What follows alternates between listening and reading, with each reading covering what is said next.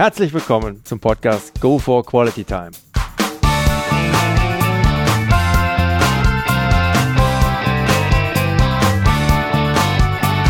Hier werden wöchentlich spannende Persönlichkeiten interviewt, um mit deren Erlebnissen und Erfahrungen zu mehr Lebensqualität in ihrem Alltag beizutragen.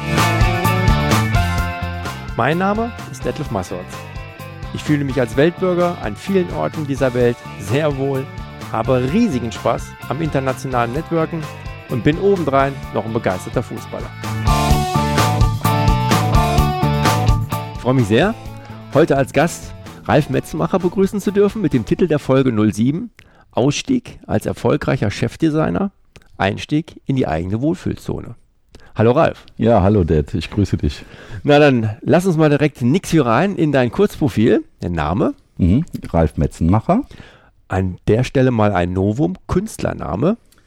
Pinselartist. Alrighty. Alter? 50 Jahre. Willkommen im Club, ja. ja, ich, bin manchmal selbst erschrocken. das hat ja auch was Gutes für sich. Familienstand. Äh, ledig. Kinder? Keine. Berufsabschluss, Ausbildung? Die, ich bin Produktdesigner, also Master of Arts und äh, habe dann jahrelang in der Industrie gearbeitet, bei einem Sportartikelunternehmen. Mhm. Ausgeübter Beruf heute? Pinselartist. Ja. Und ich sehe schon, du fängst an zu lächeln. Pinselartist ist äh, quasi eine selbst kreierte Berufsbezeichnung. Und ähm, man kann sich das so vorstellen, es gibt einen Humor, Artisten, so könnte man sagen, oder Clown. Ne? Und wenn man Charlie Chaplin zum Beispiel anguckt, dann spiegelt der die Wirklichkeit wieder und das Menschliche im Unmenschlichen und solche Sachen. Und äh, so wie der das mit Humor macht, mache ich das mit Pinsel und Farbe. Also ich versuche eine Reflexion auf unsere Wirklichkeit zu malen. Sehr interessant. Ich denke, das werden wir noch im Folgenden weiter vertiefen können auch. Mhm. Vorlieben, Hobbys? Die Musik, Philosophie, Freundschaften, und Begegnungen. Und äh, ich lese auch sehr gerne. Dann. Zumindest aus früherer Zeit fällt mir da noch eins ein. Fußball, natürlich. Wollte ich gerade sagen, ja, das hatte ich. Da war doch was, ja. Genau. Ralf, hast du ein Lebensmotto? Die, ja, sozusagen, es äh, hört sich eher ein bisschen negativ an, aber ich meine, nichts ist für immer. Und äh, wenn man darüber nachdenkt, hat das etwas sehr Positives, etwas äh, was mit Unendlichkeit zu tun hat. Quasi nichts Schlechtes ist für immer, kein Haus ist für immer, kein Beruf ist für immer, sondern die Dinge sind irgendwie im Fluss und verändern sich. Und deswegen denke ich so, wenn man sagt, nichts ist für immer, dann hat das so mit einem Lächeln äh, etwas wirklich Positives dann mhm. auch. Ne? Mhm. Gibt es ein absolutes No-No bei dir, also etwas, was gar nicht geht? Alles das, was mit Äußerlichkeiten zu tun hat und so diese ganze Marketing- und Shopping-Welt und diese Kommerzialisierung, das ist so etwas, das geht mir tierisch gegen den Strich. Mhm. Ja. Gib doch bitte noch kurz deinen beruflichen Werdegang wieder. Mhm. Ich war in äh, jungen Jahren, hat mein Vater mich gefragt, äh, sozusagen, was ich machen will. Und da habe ich gesagt, ähm, viel Geld, wenig Arbeit. Und dann hat er gesagt, das gibt es natürlich nicht. hat dann gesagt, hör mal, du musst jetzt erstmal irgendwann, willst du weiter zur Schule? Und ich so aus dem Bauch raus, nee, auf keinen Fall. Hat er gesagt, ja, muss eine Ausbildung machen. Und dann habe ich eine Ausbildung angefangen als Blechlosser bei der Firma Kranz in Aachen. Und das war eine ganz tolle Erfahrung auch. Das war wie so ein Erweckungserlebnis in meinem Leben. Und äh, das Große und das Schönste dabei war, dass ich aus flachen Dingen dreidimensionale Objekte äh, bauen konnte und musste und sowas alles. Und ich habe dann alle abkannt und äh, Schweißverfahren kennengelernt und wusste sozusagen dann, dass ich mit meiner Hände Arbeit immer leben könnte und existieren kann. Das war eine äh, ganz tolle Erlebnis und ähm, bin dann zur Fachoberschule, habe den Abschluss dort in der Gestaltung gemacht und ähm, bin dann ähm, irgendwann im Aachen an der FH aufgeschlagen und habe dort mein Produktdesignstudium äh, angefangen. Mhm.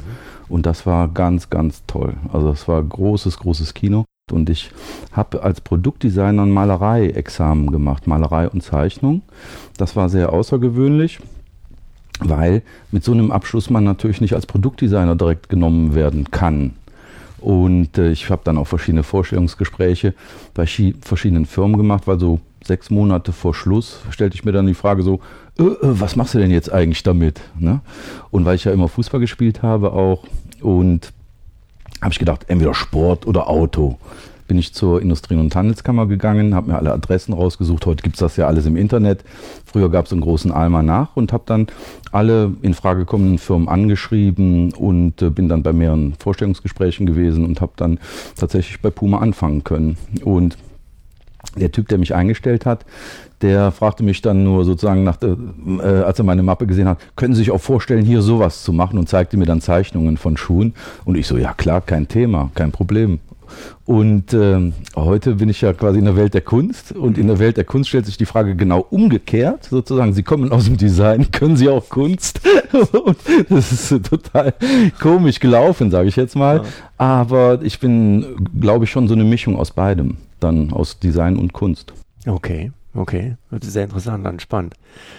Also du warst während deiner Zeit ähm, als Chefdesigner bei Puma ja nun sehr erfolgreich und hattest mit deinen Lifestyle-Produkten auch einen maßgeblichen Anteil an dem positiven Imagewandel der Marke Puma seinerzeit. Wenn ich mich recht daran zurückerinnere, ähm, liefst du derzeit Anfang der 90er Puma so ein bisschen stiefmütterlich Adidas hinterher. Das war zumindest mein Eindruck und war im Vergleich zu Adidas sogar eher ein bisschen als Second Brand verschrien. Das war so damals so von meinem Verständnis. Ja, absolut. Ähm, dann kam aber unter anderem halt auch durch dein Mitwirken mittels einiger fundamentaler Designänderungen ein Strategiewechsel bei Puma zustande. Mhm. Was sich letztlich sogar bis zum Direktor, wenn ich richtig informiert bin, für die Bereiche Foodwear Europe mhm. und Accessories International aufstiegen ließ. Ja, ja.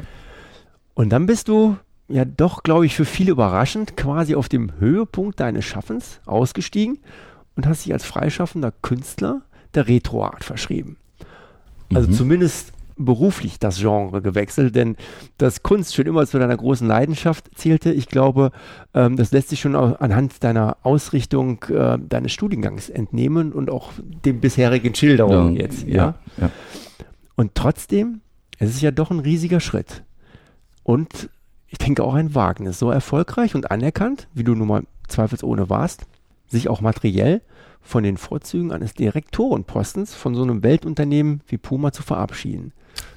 Da habe ich auch äh, sozusagen länger bin ich mit mir da schwanger gegangen und ja. bei Puma sozusagen äh, so, ich war ich ja in einer Zeit sozusagen, wo Puma die schlechteste Firma Deutschlands war, so kann man es ungefähr beschreiben, weil die komplett vergessen hatten, wo sie herkamen auch. Und ähm, ich hatte das große Glück, die Schuhkollektionen wurden von den Schuhmachern kreiert und ich war der zweite Designer, den die erst eingestellt hatten. Und die Amerikaner, die äh, Nikes und Reeboks dieser Welt, die hatten schon immer mit Designern zusammengearbeitet weil die mussten mit Fernost kommunizieren und die Kommunikation findet mit einem Bild äh, viel besser und einfacher statt, als wenn man immer vor Ort sein muss und sich etwas ausdenken muss. Und deswegen hatten diese Marken immer eine Design-Handschrift. Und die jungen Leute erkannten das natürlich und haben dann Puma und auch damals Adidas links liegen lassen. Okay, also bei allem Respekt als Künstler könntest du dir von den Meriten vergangener Tage ja mal zunächst wohl nicht so viel kaufen, müsste sagen gar nichts. Ja? Mhm. Und musstest zunächst mal bei Null anfangen. Fangen, so ist es, ja. ja. Und wenn ich das hier mal offen vermuten darf, komplett finanziell unabhängig, warst du wahrscheinlich vor zehn Jahren auch noch nicht, vielleicht auf dem Weg dahin. Aber für den finanziellen Ruhestand war es dann wahrscheinlich doch wohl noch ein bisschen zu früh. Genau, ja. Also von daher, was hat dich damals angetrieben, diesen Schritt zu machen, raus aus einer scheinbaren Erfolgswelt, rein in eine doch ungewisse Künstlerwelt. Mhm. Es gab bei Puma gravierende Veränderungen. Und zwar gab es äh, in den Bereichen, die ich leitete, die totale Freiheit. Das heißt also, ich konnte all das machen, was mir vorschwebte. Und das war dann so erfolgreich, dass die äh, Vorstände sich auf einmal anfingen einzumischen und mir sagen wollten, was ich zu tun habe. Und ähm, die dachten dann am Ende, der Erfolg der Firma wäre, weil Sie dabei die Hauptrolle gespielt haben. Und das ist natürlich nicht wahr. Man kann das vergleichen mit einem Fußballverein, wie Bayern München, sage ich jetzt mal. Wenn Bayern München die Champions League gewinnt, da gewinnen die die ja nicht, weil Franz Beckenbauer im Vorstand sitzt oder Uli Hoeneß. Die haben natürlich maßgeblich Anteil, aber die schießen natürlich kein Tor. Und der Trainer muss ja auch die Mannschaft aufstellen. Das heißt also, der Pokal wird gewonnen tatsächlich von dem Team, das auf dem Platz ist. Und ich war der Trainer eines solchen Teams oder mehrerer solcher Teams, die dann sehr erfolgreich sowas wie die Champions League auch gewonnen haben. Und äh, die Vorstände dachten dann aber, die waren, hatten so einen kompletten Realitätsverlust und man konnte das spüren und ähm, das tat mir in der Seele weh, sage ich jetzt mal, an diesen Stellen auch ähm, den äh, Sprung äh, sozusagen zum Verwalter machen zu müssen, weil mit wachsendem Erfolg hat man mehr an Mitarbeiterverantwortung und man wird dann vom Kreativmenschen zum Verwalter. Und das ist so ein schleichender Prozess. Und ich habe das auch gerne gemacht in gewisser Weise, aber meine größte Stärke ist das Kreative. Und äh, das kam überhaupt nicht mehr zum Tragen äh, am Ende, sondern ich war dann quasi immer mit allen beschäftigt, Strategien und äh, Ausrichtungen zu definieren und Briefings und die Grundlage für ein gutes Design sind ja die Gedanken, die man sich machen muss, bevor man etwas anfängt. Das heißt also die Idee und die Philosophie, die mit etwas verbunden ist. Und die müsste man so gut in Worte fassen, dass der Produktmanager daraus ein Briefing machen kann und der Designer dieses Briefing dann auch umsetzen kann. Und in ganz vielen Firmen gibt es sozusagen den fantasielosen Produktmanager, der quasi dem Designer sagt, er soll jetzt irgendwas machen und erwartet von dem Designer, dass er was Tolles bringt, damit der Produktmanager dann zufrieden ist. Und das muss anders gestaltet sein. Und ich habe es tatsächlich geschafft, bei Puma diese Dinge so in äh, zu ordnen und zu arrangieren, dass äh, alle Bereiche, Teilbereiche ihre Freiheiten hatten und tatsächlich wirken konnten. Dann, und ich war ja für das ganze Produktmanagement verantwortlich und habe mit über 900 Millionen Euro quasi auch einen Großteil des Umsatzes verantwortet. Mhm. Aber da kann man schon sehen, ich musste natürlich dann immer die ganzen Zahlen und die Businesspläne und sowas alles dann äh, mich drum kümmern und Feintuning betreiben und sowas alles. Und ähm, der Erfolg von Saison zu Saison ist stetig gewachsen. Das war phänomenal.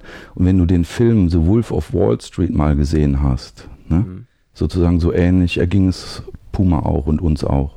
Und äh, wir haben quasi dann riesige Erfolge gefeiert, waren auf den Titelblättern dieser Welt äh, mit verschiedensten Produkten.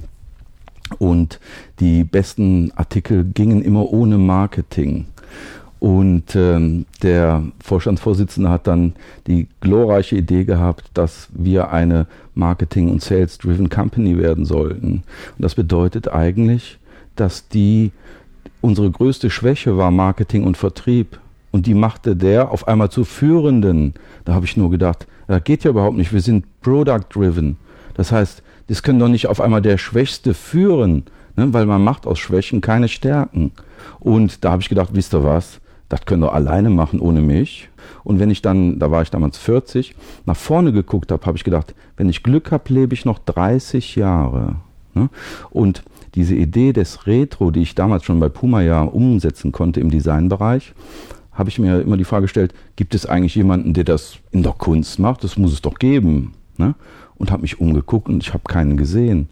Und dann habe ich gedacht, weißt du was, Ralf, vielleicht braucht es genau dich Du hast keine Schulden, keine Familie, keine Kinder. Du bist frei. Ne? Mach du es doch. Ne? Geh den Schritt und vielleicht äh, sozusagen kannst du in der Welt der Kunst ja etwas viel Sinnvolleres machen als die nächste erfolgreiche Kollektion. Ne? Und das Mehr an Mehr ist dann auch irgendwann nicht mehr schöner oder besser, ne? weil wie oft kann man am Tag essen? Dreimal, da wirst du nur dick und dann fährst du fünf Autos und hast 13 Häuser und solche Sachen. Und das war nie mein Interesse. Also ich habe ja nie äh, diesen Weg gewählt, um Reichtümer anzuhäufen, sondern weil ich Spaß haben wollte mit dem, was ich tat. Und weil ich auch Erkenntnisse sammeln wollte und was lernen wollte auf dem Weg, natürlich. Mhm. Ich glaube, von dir stammt auch der Ausspruch, ähm, dass du mal gesagt hast, ich habe den Erfolg, den ich erzielt habe, ist gab eigentlich auch für mich nichts, nichts mehr da zu erreichen. Ich konnte nur noch mal wiederholen, ja, ja. immer wieder aufs, aufs Neue. Wollte ich gerade sagen, die, das ist so natürlich, für, macht das einem Spaß und man will so, weißt du, einmal so dieses Ding erlebt haben und dann will man das nochmal. Aber wie oft will man das? Mhm. Ne? Und da besteht intellektuell überhaupt gar keine Herausforderung dann mehr, sondern das ist so wie der Beweis vom Beweis. Wie oft will man es beweisen? Und ähm, ich habe die Menschen gesehen, die sehr viel Geld verdient haben, die machten mit ihrem Geld das, was sie am besten konnten, noch mehr Geld. Und da habe ich gedacht, wie sinnlos ist das denn? Ne? Und man darf natürlich nicht vergessen, wir haben bei Puma mit 98 Leuten angefangen, damals als ich äh, eingestiegen bin. Wurden erstmal die Hälfte aller Leute entlassen, Design durfte bleiben und mit 98 Leuten in Herzogenaurach dann ein weltweites Unternehmen aufzubauen. Und als ich gegangen bin, hatten wir fast 10.000 Mitarbeiter. Wahnsinn. Also das heißt, äh, du kannst dir ungefähr vorstellen, welche Dynamik ja. natürlich da entstanden ist und sowas alles. Und ähm, die, ich fühlte mich stark und frei und habe gedacht, weißt du was, wenn ich es jetzt nicht mache, dann tue ich es nie. Und dann habe ich beschlossen zu gehen und ähm, sozusagen Puma Puma sein zu lassen, um dann wirklich das zu machen, was mir im tiefsten Innern am Herzen liegt. Akkurat, akkurat. Beschreib doch bitte mal für den Laien, also so Leute wie mich, ja, in nach Möglichkeit einfachen Worten, ja, mhm. ähm, was deine Art der Kunst auszeichnet. Was sind so besondere Merkmale, Kennzeichen dieser Retro-Art, wie du so gerade eben schon, schon erwähnt hast? Und welche künstlerische Zielsetzung verfolgst du damit? Ja, der Begriff Retro-Art ist nicht etabliert. Den habe ich quasi erfunden und der beschreibt sozusagen das Weitertragen der wichtigen und richtigen Gedanken aus der Vergangenheit und eine Übersetzung ins Heute. Und meine Idee war, dass junge Leute es wieder verstehen können. Und zwar gibt es ganz große Fehlentwicklungen aus meiner Beobachtung raus in unserer Gesellschaft, nicht nur politisch und auch wirtschaftlich, sondern junge Leute tappen immer in die Falle, quasi da überall mitspielen zu müssen und die werden trainiert und ähm, im Retro steckt etwas wie Gelassenheit und Ruhe und äh, etwas von einer Qualität der Vergangenheit und äh, die es wert ist zu beschützen und auch wieder transparent zu machen und Leuten zu zeigen. Deswegen male ich ähm, Bilder, die unsere Wirklichkeit reflektieren. Also das ist mein Ziel. Gelingt vielleicht ja auch nicht immer, aber in der Regel äh, sozusagen sind da Dinge entstanden und zwar Bilder, die man nicht fotografieren kann. Und die speisen sich aus Beobachten und Gefühlen.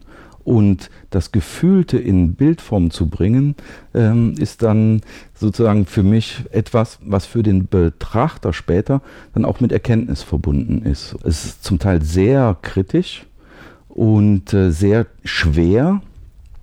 Deswegen versuche ich es so einfach und plakativ darzustellen, mit in einer lieblichen und sehr charmanten Form trotzdem einen fast unverschämten Inhalt zu transportieren. Mhm. Also unverschämt in dem Sinne, dass ich quasi mit dieser rohen Wahrheit dann nicht erschlagen werde. Normalerweise wird ja immer der Überbringer der Nachricht wird immer einen Kopf kürzer gemacht. Das und das typischerweise so, ja. Ja, wollte ich verhindern oder das möchte ich gerne verhindern, äh, weil es ist wert, sich dieser Nachricht zu widmen.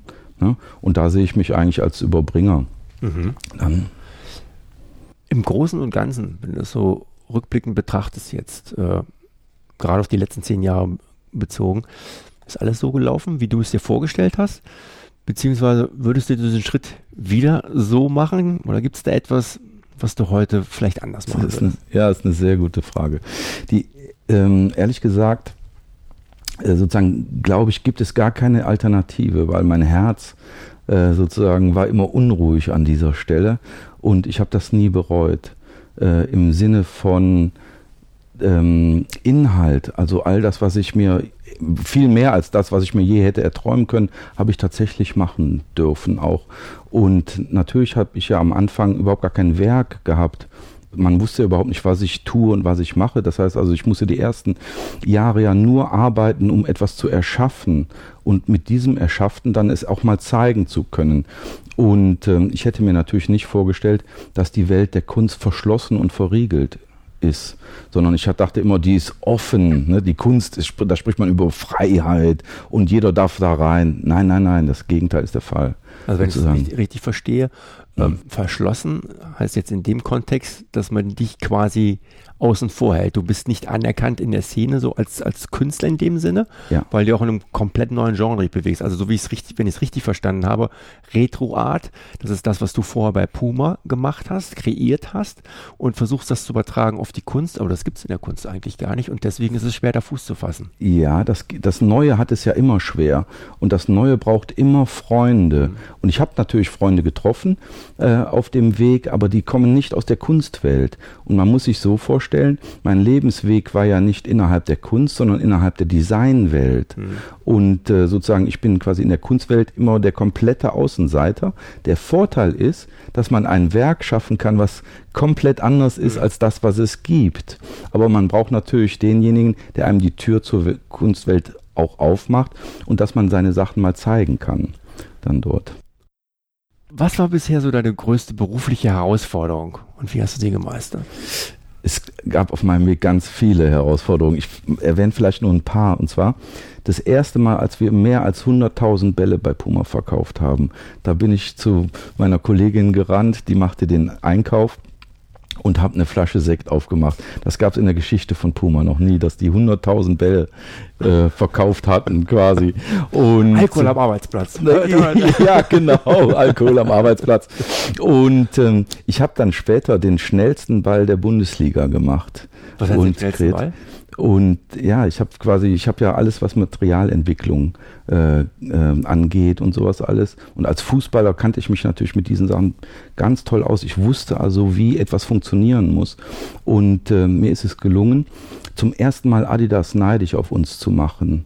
Und äh, das stand ein großer Artikel in der Bildzeitung damals die waren über die Spieler von Eintracht Frankfurt darauf gestoßen, weil die Spieler sagten, dieser Ball ist eine Sensation, der geht ab wie Schmitz Katze, der schnellste Ball der Bundesliga. und äh, daraufhin sozusagen gingen bei uns die Verkäufe dann auch richtig los und wir hatten ganz tolle Produkte. Und äh, als ich gegangen bin, hatten wir dann über 5 Millionen Bälle verkauft wow. im Jahr. Ja. Ja. Wow. Und ich habe den ganzen Einkauf gemacht. Also ich bin nach Pakistan gereist, ich habe die ganze Entwicklung gemacht, ich habe das Design quasi gebrieft und habe mit meinen Mitarbeitern dann äh, das gemacht. Aber alle Preisverhandlungen, alles Fabriken, die ausgewählt wurden, das war alles meine Aufgabe. Ja. Mhm. Chapeau. Chapeau. Hat auch Riesenspaß gemacht. Das, also, das glaube ich, glaub ich, gerne. Das glaub ich gerne. Die, sozusagen, das ist ja nur ein Teil aus dieser Designbereich. Ne? Und mir ist es auch gelungen, vielleicht kennt der ein oder andere diesen Speedcat, das ist ein Puma-Modell.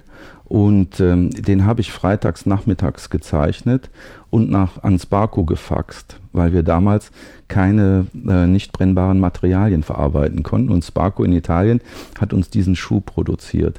Und dieser Schuh ist der größte Erfolg in der Geschichte Pumas geworden dann und wir haben eine ganze Kategorie um diesen Schuh herum gebaut und das ist heute als Motorsport bekannt.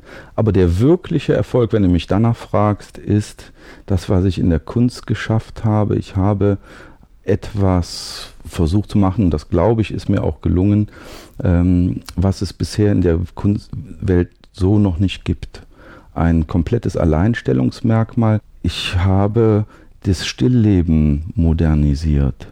Ich habe es ins Heute übersetzt, habe dem eine neue Bedeutung gegeben und mit meinen Kollektionen schließe ich halt an die Pop-Art an. Mhm. Mhm. Alf, was würdest du heute Leuten raten, die ihre große Leidenschaft, nämlich wie du, ihr Hobby in eine Selbstständigkeit umsetzen wollen? Die, ich bin ja auch einen Zweisprung gegangen über ein Angestelltenverhältnis dann zur Selbstständigkeit. Und ähm, ich würde jedem jungen Menschen raten, auf sein Innerstes zu hören.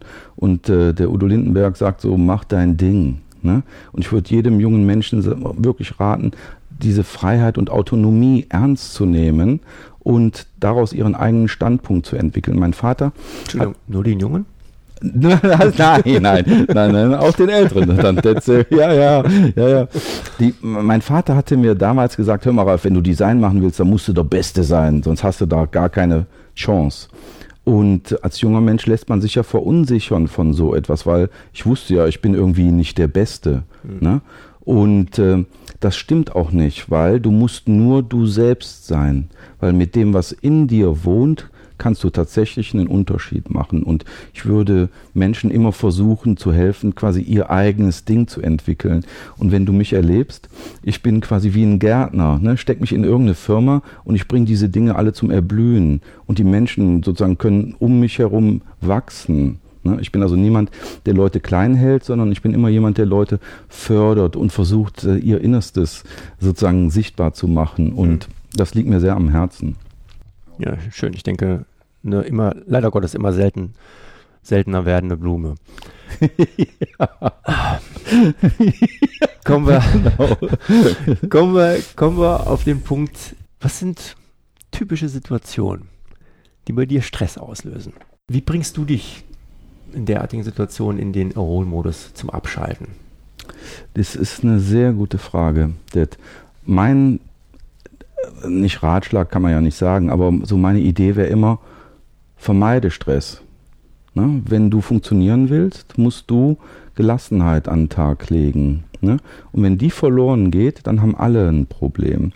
Und äh, Gelassenheit bekommt man natürlich durch Selbstvertrauen, dadurch, dass man weiß, was man tut, aber vor allen Dingen natürlich auch dadurch, dass man lernt, Nein zu sagen und Dinge nicht anzunehmen. Ne? Ich habe das so erlebt, wenn du ein guter Spieler bist ne, und trägst deinen Rucksack, ne, dann kommt der Nächste und tut dir noch zehn äh, Wackersteine reinlegen, weil du ja so schnell bist. Und dann, wenn du noch zehn Wackersteine drin hast, wirst du halt immer langsamer und kannst nicht mehr schnell laufen. Und das verursacht dann im Grunde genommen Stress bei den Menschen, weil die sich überfordert fühlen. Und im Grunde genommen müsste man die Wackersteine alle raus in den Rucksack ablegen und dann könnte man auch wieder ganz normal und schnell laufen, so in der Geschwindigkeit, wie man das halt dann kann. Ne? Und nicht alle sind ja gleich schnell, sondern es gibt ja manche, die sind Marathonläufer, manche sind Sprinter. Mhm. Ne? Und beides oder diese ganzen Aspekte braucht man natürlich. Und am besten ist es halt immer, wenn man es tatsächlich schafft, es zu vermeiden. Und das kann man, wenn man Nein sagen lernt. Dafür braucht man aber natürlich einen Chef oder eine Chefin, die einem den Rücken auch stärkt. Mhm. Ne? Also die einen dann nicht hintenrum fertig macht oder in, ne, einen alt aussehen lässt, sondern wenn man klar macht, dass das, was man macht, so stark ist, dass es für alle gut ist, wenn es gemacht wird, aber man nur so viel leisten kann, wie es halt möglich ist. Ne? Und irgendeinem eine neue Aufgabe zuzuschieben. Ne? Das ist ja das Leichteste. Das, wenn ich oben sitze, da sage ich auch, ne, wie auf der Galeere, ich will jetzt Wasserski laufen, ihr müsst alle reinhauen. Das geht natürlich nur eine Sekunde so, oder zwei. Ne? Danach sind die alle fertig. Und da braucht man sich nicht wundern. Und eine gute Führung würde sich immer dadurch auszeichnen, dass sie den Mitarbeitern das sozusagen äh, nur zu äh, äh, abarbeiten gibt, was sie auch bewältigen können. Und daran mangelt es natürlich bei uns, weil irgendein Idiot, der sowieso schon genügend Geld hat, noch mehr Geld haben will. Ne? Ich brauche Rendite oder solche Dinge. Das ist natürlich totaler Kokolores. Ne? Und ich würde mir immer wünschen, dass Leute da so aufstehen und sagen, wisst ihr was? Ne? Wir machen es auf unsere Art und Weise in der Geschwindigkeit, wie wir das liefern können. Und das wird dann reichen und wird auch erfolgreich sein. Ich mag den Vergleich mit dem Wasserski und der Galeere. der ist, der ist, der, da macht's Klick, der ist verankert. ähm, zum Schluss, wenn ich das fragen darf, Ralle, ähm, was war bisher dein größter Erfolg beziehungsweise Verkauf eines deiner Kunstwerke? Ähm, und wenn es zu weit geht, auch kein Thema. Zu wie viel ging das über den Laden? Ja, ja genau, ja. genau. also wenn ich, wenn ich richtig informiert bin, um das kurz noch zu, zu, Ende zu führen, einfach auch, auch für die Zuschauer und beziehungsweise Zuhörer, ähm, zählt da unter, unter anderem auch ein, jemand wie ein Udo Lindenberg zu den Bewunderern deiner Werke, die Brüder Kai und Thorsten Wingenfelder, Gründer der Gruppe Fury in the Slaughterhouse, haben sogar ein paar deiner Bilder mit ihren Songs unterlegt. Ja, ja. Und auf dem Coverdesign der neuen Platte werden auch einige deiner Werke zu bewundern sein. Also, was war da bisher der Top Runner? Ja, die wollte ich gerade sagen, das ist natürlich alles ein großes, großes Glück, äh, dass ich erfahren durfte, dass also Menschen aus anderen Genres oder Welten äh, sozusagen die Sachen, die ich gemacht habe, dann auch anerkennen und äh, mit denen zusammen ich dann sehr schöne Gemeinsamkeiten auch entwickelt habe und wo wir was Gemeinsames draus gemacht haben.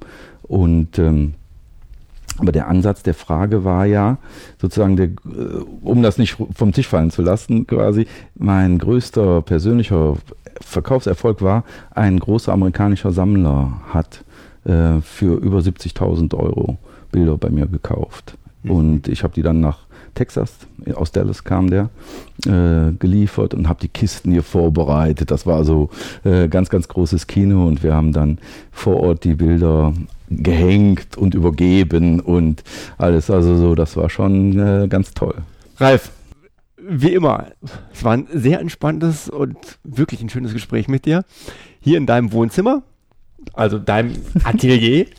Vielen Dank für deine Zeit und die Einblicke insbesondere in deine Künstlerwelt, ähm, auch das eine oder andere einfach, wo du mir geholfen hast, die Kunst einfach etwas näher rüberzubringen, da ich, wie ich gestehen muss, wirklich in Kunst bei Nause bin, aber du hast mein Interesse deutlich gesteigert, wirklich. War einfach belebend, hat mal ganz neue Aspekte, zumindest für mich gebracht. War wirklich, wie ich finde, sehr interessant. Und um nochmal ein bisschen Örcher Mundart hier ins Fränkische zu vermitteln, Double Merci auch. Double, double Merci, wie der Öscher sagt. genau. Die, Dad, ich danke dir auch von ganzem Herzen, auch für deine Neugier, für deine Offenheit und dass du den Weg nach Bamberg äh, gefunden hast. Also ist großartig. Und wir nehmen uns gleich noch die Zeit und ich zeige dir noch ein bisschen Bamberg. Was Super, wunderbar, klasse. Ja? Freue ich mich drauf. Herrlich. Nochmal vielen Dank. Liebe Zuhörer, sollten Sie weitergehendes Interesse an den Werken von Ralf Metzenmacher haben, alias Rally Pinselartist, so schauen Sie doch einfach mal in seiner Webseite vorbei unter retro-art.org. Den Link finden Sie wie immer auch in meinen Shownotes.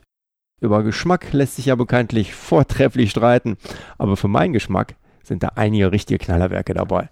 Also nochmal die Empf Empfehlung, Wer was Neues kennenlernen möchte in der Kunst, Retro-Art gibt es in der Form noch nicht. Copyright bei Ralf Metzenmacher. Ich denke, seine Historie spricht für sich, von daher auch ab in die Kunst damit. Ja, in dem Sinne, sollte Ihnen der heutige Podcast gefallen haben, dann würde ich mich sehr freuen, wenn Sie ihn kurz in iTunes bewerten könnten. Ihre Bewertung hilft, meinen Podcast sichtbarer zu machen und mehr Leute werden so auf ihn aufmerksam. Ich würde mich sehr freuen, Sie auch nächste Woche wieder begrüßen zu dürfen. Bis dahin eine entspannte Quality Time.